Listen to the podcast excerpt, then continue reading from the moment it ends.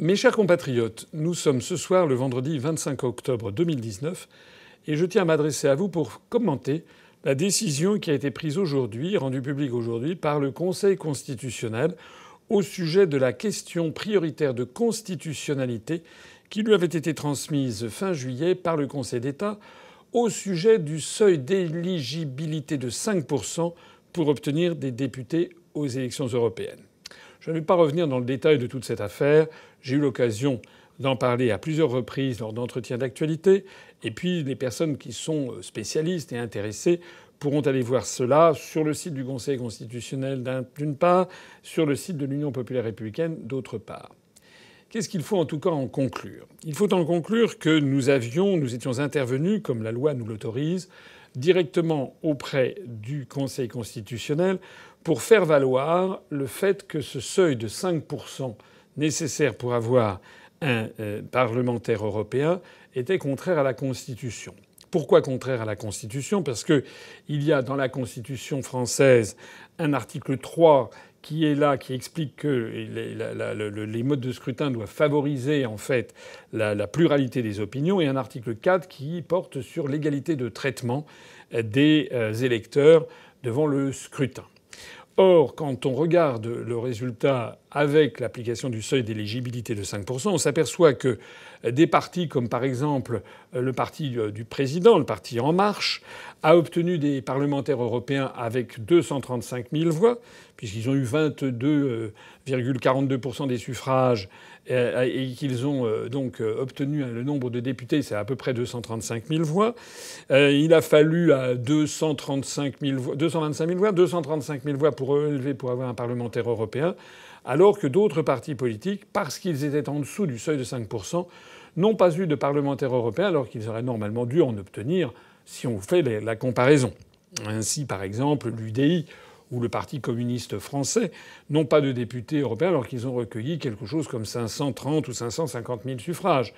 Quant à l'UPA, nous avons obtenu 265 000 suffrages et nous n'avons même pas un député européen alors qu'il en suffisait d'avoir 225 000 voix pour avoir un député de En Marche. Il y a donc une inégalité de traitement et cette inégalité de traitement qui est contraire à l'article 4 se traduit aussi par le fait que l'on fait taire des voix discordantes au Parlement européen, ce qui est contraire à l'article 3, c'est contraire au pluralisme des opinions politiques. Donc nous étions intervenus avec d'autres partis, nous étions intervenus auprès du Conseil constitutionnel pour faire valoir ceci. Nous avions démonté par avance les arguments de la partie adverse, c'est-à-dire du gouvernement, qui tenaient essentiellement en deux choses. Il y avait d'une part dans notre argumentaire l'idée que euh, le Conseil constitutionnel a déjà eu l'occasion de s'exprimer sur ces seuils d'éligibilité dans d'autres circonstances, notamment sur les élections en Polynésie française. Et le Conseil constitutionnel avait dit que certes, les seuils d'éligibilité traitaient différemment les électeurs, euh, ce qui était contraire aux articles 3 et 4 de la Constitution, mais qu'il y avait une espèce de principe constitutionnel supérieur euh, qui consistait à essayer d'avoir des majorités de gouvernement pour éviter un éparpillement des suffrages. Et donc cette, volonté d'avoir une majorité de gouvernement euh, était, on peut dire, un peu sub d'un ordre constitutionnel supérieur aux articles 3 et 4. En tout cas, c'était la jurisprudence du Conseil constitutionnel. Or, il se trouve que cet argument qui avait été utilisé par rapport aux élections territoriales en Polynésie française tombait dans le cadre des, des élections européennes, puisque d'une part, il n'y a pas de majorité de gouvernement possible, puisque la France n'élit que 10% des parlementaires européens. Donc de toute façon, enverrait-on 100% des parlementaires français au Parlement européen Serait-il de la même couleur que ça ne suffirait pas à faire une majorité au Parlement européen Loin de là. Et de surcroît, le Parlement européen est une espèce de parlement croupion qui n'a pas les rôles d'un véritable parlement. Donc la jurisprudence du Conseil constitutionnel ne pouvait pas s'appliquer dans ce cas. En revanche, il en restait l'idée que c'était attentatoire à la diversité des opinions et à l'égalité de traitement des électeurs, attentatoire pour rien. C'était ça le fondement le plus juridique le plus solide que nous pouvions opposer. Et puis il y avait une deuxième, un deuxième argument, une deuxième série d'arguments, qui était l'insoutenabilité à moyen et long terme d'un seuil d'éligibilité de, de 5%. Pourquoi? Parce que nous avions fait valoir, nous avions été d'ailleurs les seuls à faire valoir cet argument que je crois décisif, que au cours du temps, il y a eu de plus en plus de listes aux élections européennes. En 1979, il y avait 11 listes. En 2019, il y en avait 34. Et pourquoi cela? Parce que c'est assez facile d'avoir une liste aux élections européennes. Il suffit d'avoir 79 noms à parité, donc 40 hommes et 39 femmes, ou 40 femmes et 39 hommes, pour, euh, et d'avoir quelques centaines de milliers d'euros pour avoir une liste, pour avoir des, des, des, professions de foi et pour avoir un bulletin de vote. Et pour pouvoir espérer avoir une notoriété nationale. C'est comme ça, par exemple, que la liste de Francis Lalanne s'est créée en quelques semaines. Il y avait, Francis Lalanne n'avait aucun électeur auparavant, il n'en a aucun après. Il ne s'est rien passé, mais il a trouvé mystérieusement 900 000 euros pour déposer une liste et donc euh, euh, avoir accès à certains plateaux de télévision. Alors ce que nous nous faisons valoir, nous avions fait valoir, c'est que plus le nombre de listes augmente, eh bien plus il y a une dispersion des suffrages. Et plus il y a une dispersion des suffrages, plus les listes qui dépassent 5% vont, être, vont avoir du mal à dépasser les 5%, et le nombre de listes dépassant 5% va diminuer. C'est d'ailleurs exactement ce qui s'est produit, puisque sur les 34 listes du scrutin de 2019, il n'y en a que 6 sur 34 qui ont dépassé 5%. Euh, ce qui est inquiétant, on voit que par exemple des partis comme l'UDI, qui est un peu l'équivalent, l'ancien, une partie de l'UDF, ou que le Parti communiste français, qui avait traditionnellement des électeurs au Parlement européen, n'ont pas franchi la barre des 5%, donc n'ont pas pu avoir de parlementaires. Il s'en est fallu d'ailleurs de pas grand-chose pour que le Parti socialiste et la France insoumise, qui ont fait un petit peu plus de 6%, eh bien, eux aussi n'aient pas de députés. Et si, au lieu d'avoir 34 listes, dans 5 ans, il y en a 48 ou 52, avec la liste des amateurs de saucisses AAA, par exemple, ou la liste des partisans du presse purée à roulette, eh bien, il y aura un éparpillement des électeurs et il est possible que dans cinq ans, France Insoumise, le Parti socialiste, et même d'ailleurs les Républicains qui n'étaient jamais qu'à 8,5% des suffrages, passent eux aussi en dessous de la barre des 5%. En d'autres termes, rien n'assure, rien n'assure, et même tout pense, tout donne à penser, qu'avec le temps, le nombre de listes continuant d'augmenter, eh bien, il est possible que bientôt, ou dans 5 ans, ou dans 10 ans, si tant est que l'Union européenne existe encore à ce moment-là, eh bien, dans 5 ans ou dans 10 ans, eh bien, le Parti socialiste, la France insoumise, les Républicains n'aient plus non plus de députés au Parlement européen, qu'il n'y ait plus que trois listes, deux listes, et pourquoi pas même une seule liste, et pourquoi pas même d'ailleurs zéro liste, puisque rien n'empêche qu'un jour il y ait 258 listes qui se présentent, eh bien qu'à ce moment-là, euh, il n'y ait plus la possibilité de nommer, de nommer un parlementaire, parce que personne n'aurait franchi la barre des 5%. C'est un cas asymptotique, me dira-t-on, mais ce qui n'est pas asymptotique, c'est que le nombre de Français non représentés ne cesse d'augmenter. Ces élections européennes de 2019, il y a quasiment 20%, 19,6% des électeurs français qui ont voté pour des listes qui n'ont eu aucun député. Il est intéressant de comparer ça avec ce qui se passe dans les pays alentours, et en particulier sur les 28 États membres de l'Union européenne, il y en a quand même 13, euh, je crois, ou 14 qui n'ont pas de seuil d'éligibilité. C'est le cas de l'Allemagne, c'est le cas de l'Espagne. Or, dans ces deux cas, eh bien, le nombre de, le, nombre le pourcentage d'électeurs ayant étant parvenus à envoyer un député, un parlementaire au Parlement européen est supérieur à 95% Ça veut donc dire qu'en France, avec ce système de seuil d'éligibilité de 5% il y a quasiment 20% des électeurs qui ont voté et qui ne sont pas représentés, alors que ce nombre de 20% n'est que de 4 ou 5% en Allemagne et en Espagne. C'est ça que nous avions fait valoir. La décision du Conseil constitutionnel euh, nous a euh, tous surpris. Non pas que l'on s'attendait à des miracles. Euh, on avait évidemment, bien sûr, l'espoir que le Conseil constitutionnel se range à nos arguments juridiques qui étaient absolument imparables. Mais nous attendions en tout cas avec beaucoup de, beaucoup de, d'attention et d'impatience même la façon dont le Conseil constitutionnel réagirait à nos arguments. Or, la décision du Conseil constitutionnel, qui tient quasiment sur une feuille volante, est d'une indigence, d'une brièveté, d'une extrêmement succincte, qui euh, nous a montré que le Conseil constitutionnel n'a répondu à aucun de nos arguments. Carrément. Comme si les mémoires que nous avions présentées au Conseil constitutionnel, qui d'ailleurs vont être disponibles sur le site du Conseil constitutionnel dans les prochaines heures, probablement, et s'ils ne l'étaient pas, nous les diffuserions nous-mêmes, comme si ces mémoires, pour expliquer la position juridique de notre mouvement politique, n'avaient jamais existé, comme si la plaidoirie que j'avais trouvée personnellement tout à fait réussie et convaincante de mettre Antoine Lioncan avocat au Conseil qui était justement la personne par le ministère de laquelle nous étions passés, comme si cette plaidoirie n'avait pas non plus existé. Alors, c'est quand même un peu fort de café. C'est une espèce d'hommage du vice à la vertu. Si le Conseil constitutionnel n'a pas répondu à nos arguments, c'est parce que nos arguments étaient irréfutables. C'est bien là le problème.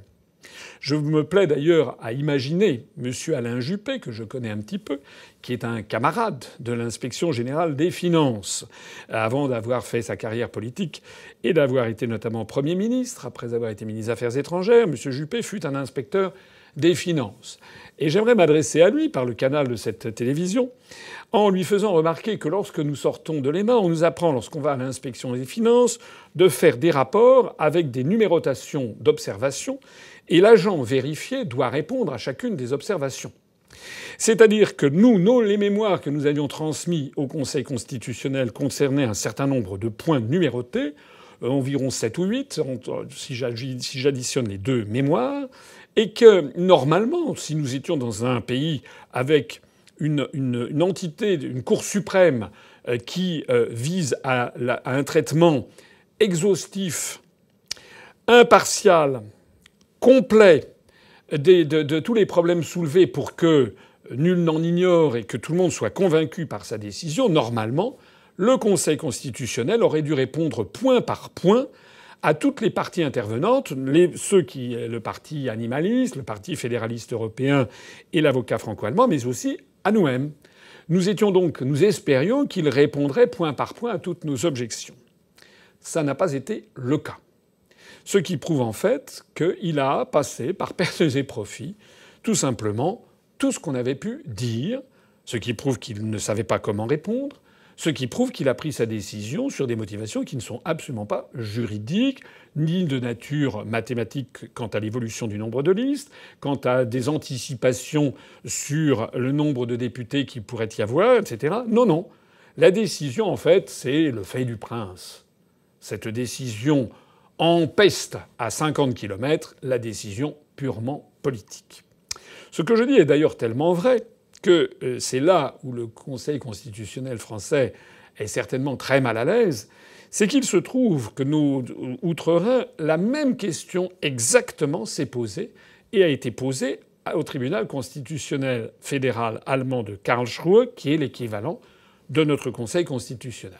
C'était exactement le même cas. Il y avait un seuil d'éligibilité de 5% pour les élections européennes en Allemagne, comme c'est d'ailleurs le cas pour les élections nationales en Allemagne, et un certain nombre d'électeurs en Allemagne avaient saisi le tribunal constitutionnel de Karlsruhe au motif que ça introduisait une disparité, une, injustice entre les électeurs qui ne pouvaient pas être motivés par la nécessité de faire aboutir, de faire émerger une majorité de gouvernement. Et ce qui est intéressant, c'est que le tribunal de Karlsruhe, exactement sur le même cas, avec exactement la même problématique, a, tranché exactement dans le sens inverse du Conseil constitutionnel français en jugeant inconstitutionnel, contraire aux libertés, contraire à la diversité des opinions et de leur représentation, contraire à l'égalité de traitement des électeurs, l'imposition d'un seuil d'éligibilité pour les élections européennes en Allemagne, ce qui fait qu'il n'y a pas de seuil d'éligibilité en Allemagne, ce qui fait que, comme je le disais tout à l'heure,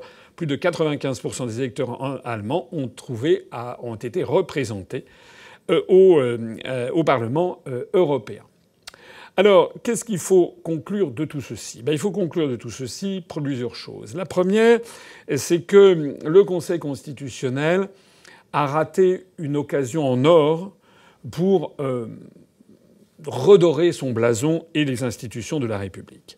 Si le Conseil constitutionnel avait suivi notre demande, s'il avait proclamé l'inconstitutionnalité du seuil d'éligibilité de 5 pour ces seules élections, pour ce seul type d'élection, on est bien d'accord, les seules élections européennes, euh, s'il avait proclamé cette inconstitutionnalité, qu'est-ce qu'il se serait passé? Premièrement, au lieu qu'il y ait six listes sur 34 qui aient des députés au Parlement européen, il y en aurait eu 13, dont nous.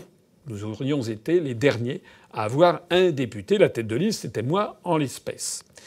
Ça veut dire que ces, ces sept listes complémentaires représentaient plus, plus de 15% de l'électorat. Cela veut dire que si le Conseil constitutionnel avait proclamé l'inconstitutionnalité de ce seuil de 5%, il aurait euh, satisfait, il aurait euh, donné un représentant à 15% des électeurs français qui ne l'ont pas. Il se serait donc ainsi fait remarquer de façon positive par les électeurs du Parti communiste français, les électeurs de Debout la France de M. Dupont-Aignan, les électeurs de l'UDI, les électeurs du Parti animaliste, euh, les électeurs de Urgence et Écologie, les électeurs de l'Union populaire républicaine. Il se serait ainsi haussé aux yeux de tous ces électeurs. Il se serait d'ailleurs haussé également aux yeux des 75 ou 80% de Français qui ne supportent plus M. Macron, puisque c'eût été un coup d'arrêt donné à cette volonté de Macron de verrouiller l'ensemble de la société française. J'ajoute qu'en agissant de la sorte, le Conseil constitutionnel aurait donné des arguments pour que les abstentionnistes revinssent aux urnes puisque les abstentionnistes se seraient dit bah, si je vote pour des petits partis ou des partis qui ne sont pas bien en cours, j'ai quand même la possibilité de faire entendre ma voix par un parlementaire. Alors qu'avec le système qui a été décidé, et dont j'ai montré que tendanciellement il va avoir pour effet d'évincer de plus en plus de listes, la décision du Conseil constitutionnel est une formidable motivation pour que les gens n'aient plus voté. C'est-à-dire se versent dans l'abstention. J'ajoute que le Conseil constitutionnel aurait ainsi pu montrer euh, devant euh, l'ensemble des électeurs qu'il pouvait avoir confiance dans des institutions de la République, qu'il existait encore des contre-pouvoirs, que Macron n'avait pas tout pouvoir. En agissant comme il l'a fait, le Conseil constitutionnel, en fait, c'est d'une certaine façon euh, s'aborder. J'ai d'ailleurs, honnêtement, je le dis tel que je le pense, une certaine difficulté à comprendre l'intérêt à agir des membres du Conseil constitutionnel. M. Fabius a 73 ans, M. Juppé en a 74. Ce sont quand même des personnes qui, comme on dit de façon familière, tiennent leur bâton de maréchal. On n'imagine pas que M. Juppé, qui a 74 ans et qui en aura 83 à l'issue de son mandat au Conseil constitutionnel, puisse ensuite briguer de nouvelles fonctions. Donc ce sont leurs dernières fonctions de la vie publique. Ils auraient donné un lustre à leur action, un lustre au Conseil constitutionnel, et ceci de façon absolument sans, menace, puisqu'ils sont inamovibles et puisqu'ils sont les plus hauts magistrats de la République. Pourquoi ont-ils donc agi de la sorte? Eh bien, j'ai tendance à y voir une espèce de, d'atavisme un peu français malheureusement, qui fait que nous sommes dans un État où de plus en plus de, de personnalités qui détiennent des fonctions publiques, au lieu de porter haut la responsabilité qui leur est confiée, puisque normalement le Conseil constitutionnel c'est quand même l'institution suprême de la République, la garante par excellence des libertés publiques, de la diversité des opinions, la garante justement de ce qu'est de ce que devrait être la République, eh bien, ils ont préféré euh, parce qu'ils ont été nommés. M. Juppé a été nommé par M. Macron. Il a dû se dire, il a dû faire preuve d'une espèce de réflexe comme ça de on ne peut pas faire ça, on ne peut pas faire ci, on ne peut pas faire euh, cela. Un mélange d'asservissement volontaire, euh, d'obéissance spontanée, de la volonté de ne pas faire de vagues. Voilà. C'est de cela d'ailleurs que la France est en train de crever. Puisque ce qui est vrai du Conseil constitutionnel, on le retrouve ailleurs, on le retrouve notamment au Conseil supérieur de l'audiovisuel qui n'exerce absolument plus aucun rôle pour faire prévaloir la diversité des opinions. La France est ainsi malheureusement dans une situation qui est difficile puisque leurs élites n'ont pas retenu ces, beaux conseils euh, du général MacArthur, général américain de la guerre de Corée, le général MacArthur qui disait ce sont les ordres auxquels vous désobéissez et qui vous rendent célèbre. Si les sages, entre guillemets, de la rue de Montpensier avaient cassé, avaient jugé inconstitutionnel le seuil de 5%, ils eussent fait œuvre utile pour la République et la démocratie. Je conclurai euh, ce constat euh, triste sur l'état de notre pays par le fait que, encore une fois, l'Union populaire républicaine s'illustre par la pertinence de ses analyses et aussi de ses propositions, puisque le programme politique que j'ai eu l'occasion de présenter dès 2011, c'est-à-dire depuis huit ans, a prévu justement de changer le processus de nomination des membres du Conseil constitutionnel. Il ne faut plus que ces membres soient nommés par le président de la République, le président de l'Assemblée nationale ou le président du Sénat. Notre programme consiste en, s'inspirant euh, du modèle allemand à ce que les membres du Conseil constitutionnel soient choisis selon un processus d'aptitude avec des personnalités qui ne soient pas choisies par la faveur du prince, par des connivences politiques, mais nous avions prévu dans notre programme que ce soit des gens qui aient fait toute leur carrière dans le droit, des spécialistes du droit constitutionnel et des personnalités qui n'aient aucune euh, appartenance ou allégeance politique publique connue.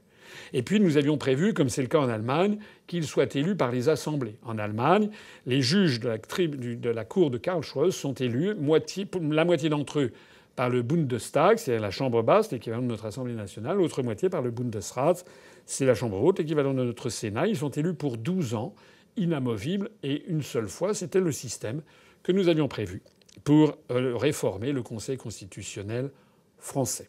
Avec également une autre possibilité que nous souhaitions ouvrir, c'était ouvrir la possibilité à un groupe de citoyens de saisir le Conseil constitutionnel avant la promulgation d'une loi et non pas après coup, comme c'est actuellement le cas avec ce système des questions prioritaires de constitutionnalité. Voilà, ça donne donc une légitimité toute particulière à notre programme sur cet aspect des choses. D'ailleurs, nous n'avons pas inventé l'affaire, puisque ça fait des années et des années que les spécialistes savent que le Conseil constitutionnel est une institution bancale. Je rappelle ce formidable mot de Robert Badinter, qui avait été président du Conseil constitutionnel en 1982, qui avait été nommé par François Mitterrand et qui, nonobstant cette nomination, avait été à la tête d'un Conseil constitutionnel qui parfois s'était opposé de façon assez frontale aux décisions de François Mitterrand. Robert Badinter, qui avait une très haute, euh, non seulement idée de sa fonction et de ce qu'était le Conseil constitutionnel, mais une idée juste qu'un Conseil constitutionnel, c'est l'autorité suprême, eh bien Robert Badinter disait qu'il devait y avoir chez les membres du Conseil constitutionnel un devoir d'ingratitude vis-à-vis de ceux qui les avaient nommés. On en est loin maintenant. La situation de la France devient de plus en plus dramatique puisque tous les contre-pouvoirs, les uns après les autres, se sont effacés par un mélange euh, de, de connivence, euh, d'obéissance, de manque de courage. Ce n'est pas pour autant que nous allons baisser les bras. Nous sommes fiers d'avoir mené cette intervention au Conseil constitutionnel. Nous sommes contents, d'une certaine façon, d'avoir forcé les membres du Conseil constitutionnel à avouer implicitement et publiquement qu'ils ont préféré obéir au prince plutôt que de faire respecter la démocratie et le droit. Vive la République et vive la France.